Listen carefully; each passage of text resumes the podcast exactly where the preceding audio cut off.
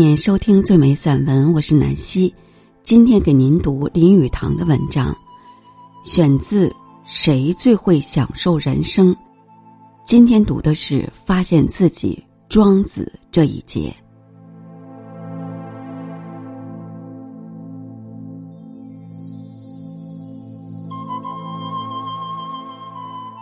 在现实生活中，如果真有哲学家的话。那么，哲学家这名词已变成一个仅是社交上恭维人家的名称了。哲学家差不多是世界上最受人尊崇，同时也最不受人注意的人物。只要是一个神秘暧昧、深奥不易了解的人物，即可称之为哲学家；一个对现状漠不关心的人，也被称为哲学家。然而。后者的这种意义中还有着相当的真理。在莎士比亚的《皆大欢喜》一句中，丑角达士东所说的“牧羊人，你也懂得一些哲学吧？”这句话就是包含后者这种意义的。从这一种意义说来，哲学仅是对事物和人生的一种普通而粗浅的观念，而且这种观念每个人多少总有一点儿。如果某一个人否认现实的表面价值，或不肯尽信报纸上所说的话，他就有哲学家的意味。他是一个不愿被骗的人。哲学总带着一种如梦初醒的意味。哲学家观察人生，正如艺术家观察风景一样，是隔着一层薄纱或一层烟雾的。这种看法使生硬的人生琐事。变成软化，容易使我们看出其中的意义。至少，中国的艺术家或哲学家是如此思想的。所以，哲学家和彻底的现实主义者的观念完全相反。后者熙来攘往，忙碌终日，以为他的成败盈亏完全是绝对的、真实的。这种人真是无药可救。他连一些怀疑的念头也没有，所以不能得到一个起点。孔子说：“不曰如之何，如之何者，无谓如之何也已矣。”在孔子少数而有益的诙谐语句中，这句实得我心。我想在这章中介绍一些中国哲学家对生活图案的观念。他们之间的意见越是一致的，以为人类必须有智慧和过着幸福生活的勇气。孔子的这种比较积极的人生观念和老子的那种比较圆滑和顺从的观念协调起来，成为一种中庸的哲学。这种中庸的哲学，可说已成了一般中国人的宗教。动和静的冲突。结果却产生了一种妥洽的观念，使人们对于这个不很完美的地上天堂也感到了满足。这种智慧和愉快的人生哲学就此产生。陶渊明在我的心目中，他是中国最伟大的诗人，有着最和谐的性格，就是这种生活的一种典型。一切中国哲学家在不知不觉中。所认为最重要的问题就是：我们要怎样去享受人生？谁最会享受人生？我们不去追求完美的理想，不去寻找那势不可得的事物，不去穷究那些不可得知的东西。我们认识的只是些不完美的、曾死的人类的本性。最重要的问题是怎样去调整我们的人生？使我们得以和平的工作、旷达的忍耐、幸福的生活。我们是谁？这是第一个问题。这个问题似乎是不能解答的。不过，我们都已承认，我们日常忙碌生活中的自我，并不是完全真正的自我。在生活的追求中，我们已经丧失一些东西。例如，我们看见一个人在田野里。东张西望的在寻找东西，聪明的人可以提出一个难题来，让那些旁观者去猜猜，那个人究竟失掉了什么东西。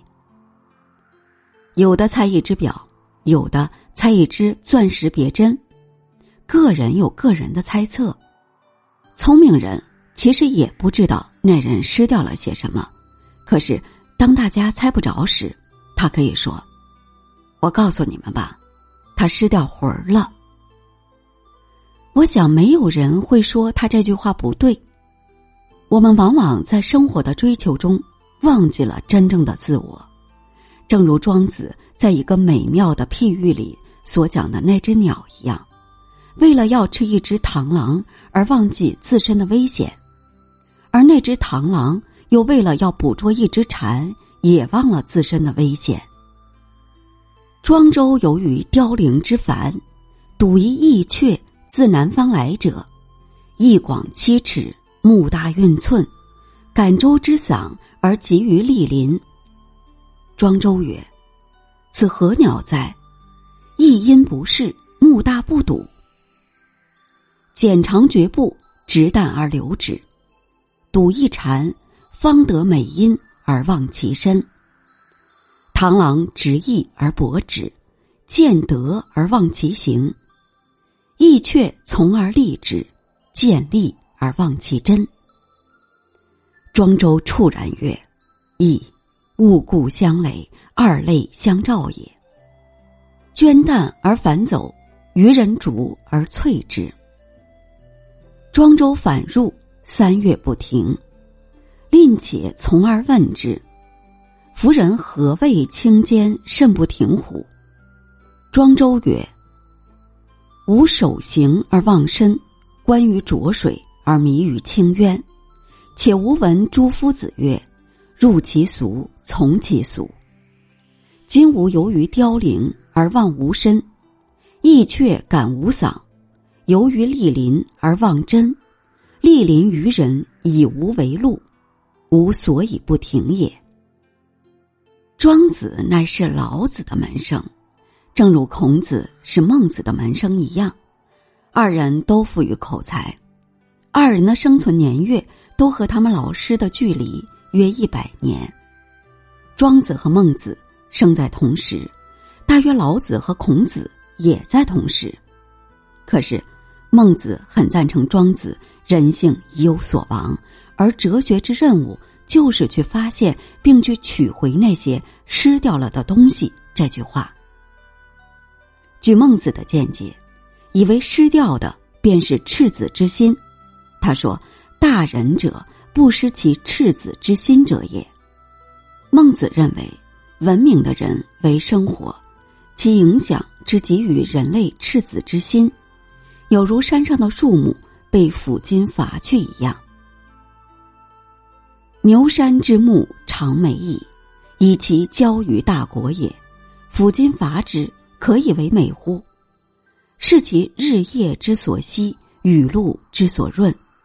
非吾蒙灭之生也，牛羊又从而牧之，是以若彼灼灼也。人见其灼灼也，以为未尝有才焉。此其山之性也哉？虽存乎人者，岂无仁义之心哉？其所以放其良心者，亦有抚今之于木也。淡淡而伐之，可以为美乎？其日夜之所息，平淡之气，其好恶与人相近也者，积息。则其淡昼之所为，有故亡之矣。故之反复，则其业气不足以存；业气不足以存，则其为禽兽不远矣。人见其禽兽也，而以为未尝有才焉者，是其人之情也哉？牛山的树木曾经是很茂盛的，但是由于它在大都的郊外，经常遭到人们用斧子去砍伐，还能够保持茂盛吗？